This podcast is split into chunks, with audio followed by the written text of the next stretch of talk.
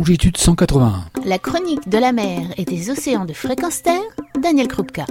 Bonjour, politique et environnement ne font pas bon ménage en France. Au-delà des discours, ce sont les faits qui parlent et les mesures prises en matière de textes législatifs ou administratifs qui renseignent objectivement sur l'évolution du droit accordé à notre environnement. Et le droit de l'environnement, c'est non seulement sa protection en tant que bien commun de l'ensemble du vivant, mais plus égoïstement, c'est ce qui nous permet d'accéder à un environnement sain dont la pérennité est garantie. L'année 2020 sera exemplaire de la démolition planifiée et organisée du droit de l'environnement en France la mise en découpe des lois déjà votées, le renforcement du pouvoir central, matinée de délégation locale annoncée pour mieux maquiller l'absence de démocratie, tout cela s'était effectué pas à pas, sans offuscation tant les doses furent homéopathiques. Il faut le reconnaître, tout cela résulte d'une fine tactique politique. J'en avais esquissé les prémices dans cette même chronique à propos du rôle du préfet. Souvenez-vous, d'une part, pendant la crise sanitaire, je soulignais les possibilités de dérogation données au préfet sur un nombre de domaines dont celui de l'environnement. Et d'autre part, j'éclairais son rôle de plus en plus important,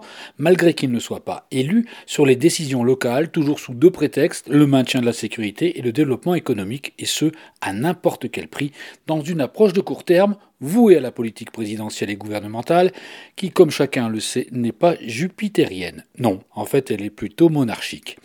Je vous propose de découvrir en quelques étapes, c'est une leçon de tactique politique, ce qu'il faut faire pour reprendre aux citoyens, vous, oui, c'est vous qui êtes concernés, pour reprendre aux citoyens, disais-je, mais aussi aux instances locales, les pouvoirs qui leur sont accordés. Voici le plan à suivre et son illustration exemplaire en France. Première étape, vous annoncez réaliser un test de simplification administrative dans quelques départements et selon les résultats, vous vous étendrez la portée ou pas. En France, en 2017, deux ans d'expérimentation dans deux régions, 17 départements, trois territoires ultramarins, permettant au préfet de déroger de façon ponctuelle, au cas par cas, pour la prise d'une décision relevant de sa compétence.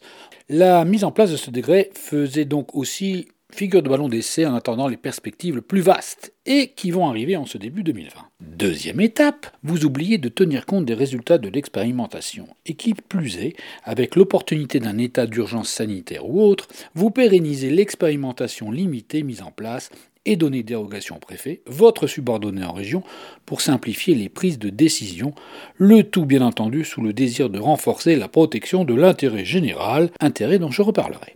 Dans le cas qui nous occupe, c'est le décret du 8 avril 2020, en pleine pandémie, ça aide, qui donne au préfet la latitude de déroger à certaines normes réglementaires dans des champs d'application aussi vastes que la construction, le logement, l'urbanisme, les subventions, l'aménagement du territoire et aussi l'environnement, mais c'est insuffisant.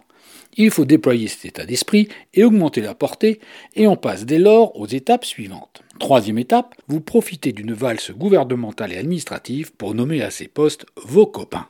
Dans notre cas, je cite Le Monde du 31 juillet, le président de la République a profité du dernier Conseil des ministres avant la pause estivale, mercredi 29 juillet, pour nommer 18 nouveaux préfets, procéder à 15 mutations. Ce mouvement est le plus important depuis des années alors que 13 nouveaux préfets ont déjà été nommés en janvier. Ces nominations étaient l'occasion pour Macron de remercier et promouvoir plusieurs proches et conseillers. Fin de citation.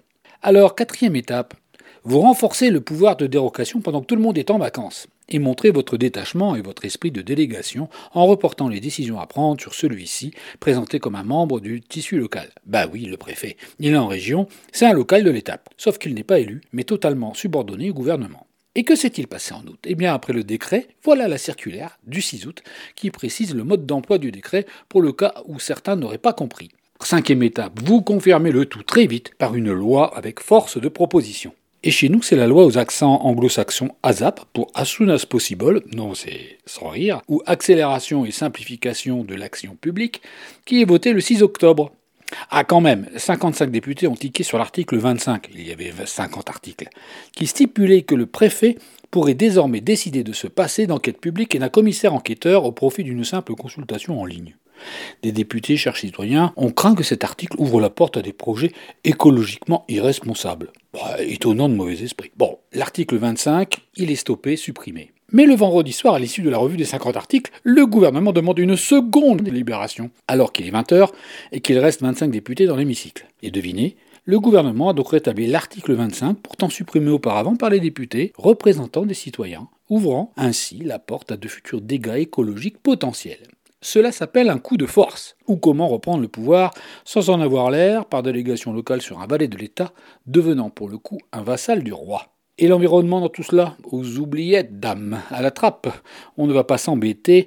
Une petite consultation via Internet pourvoira à la mascarade de démocratie. Et laisser le champ libre à un seul type, le préfet, qui fera office de fusible si toutefois il y avait une forte gronde. Mais vous me direz, dans tous ces textes de dérogation et d'augmentation de pouvoir, il est bien stipulé que tout cela doit, je cite, être justifié par un motif d'intérêt général et l'existence de circonstances locales. Fin de citation. Mais rien ne définit l'intérêt général.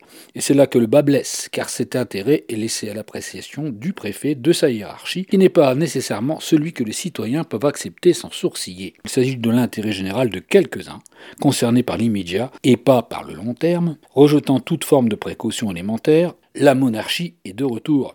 Attention, l'histoire nous apprend qu'elle peut être suivie d'une révolution. Retrouvez et podcastez cette chronique sur notre site fréquence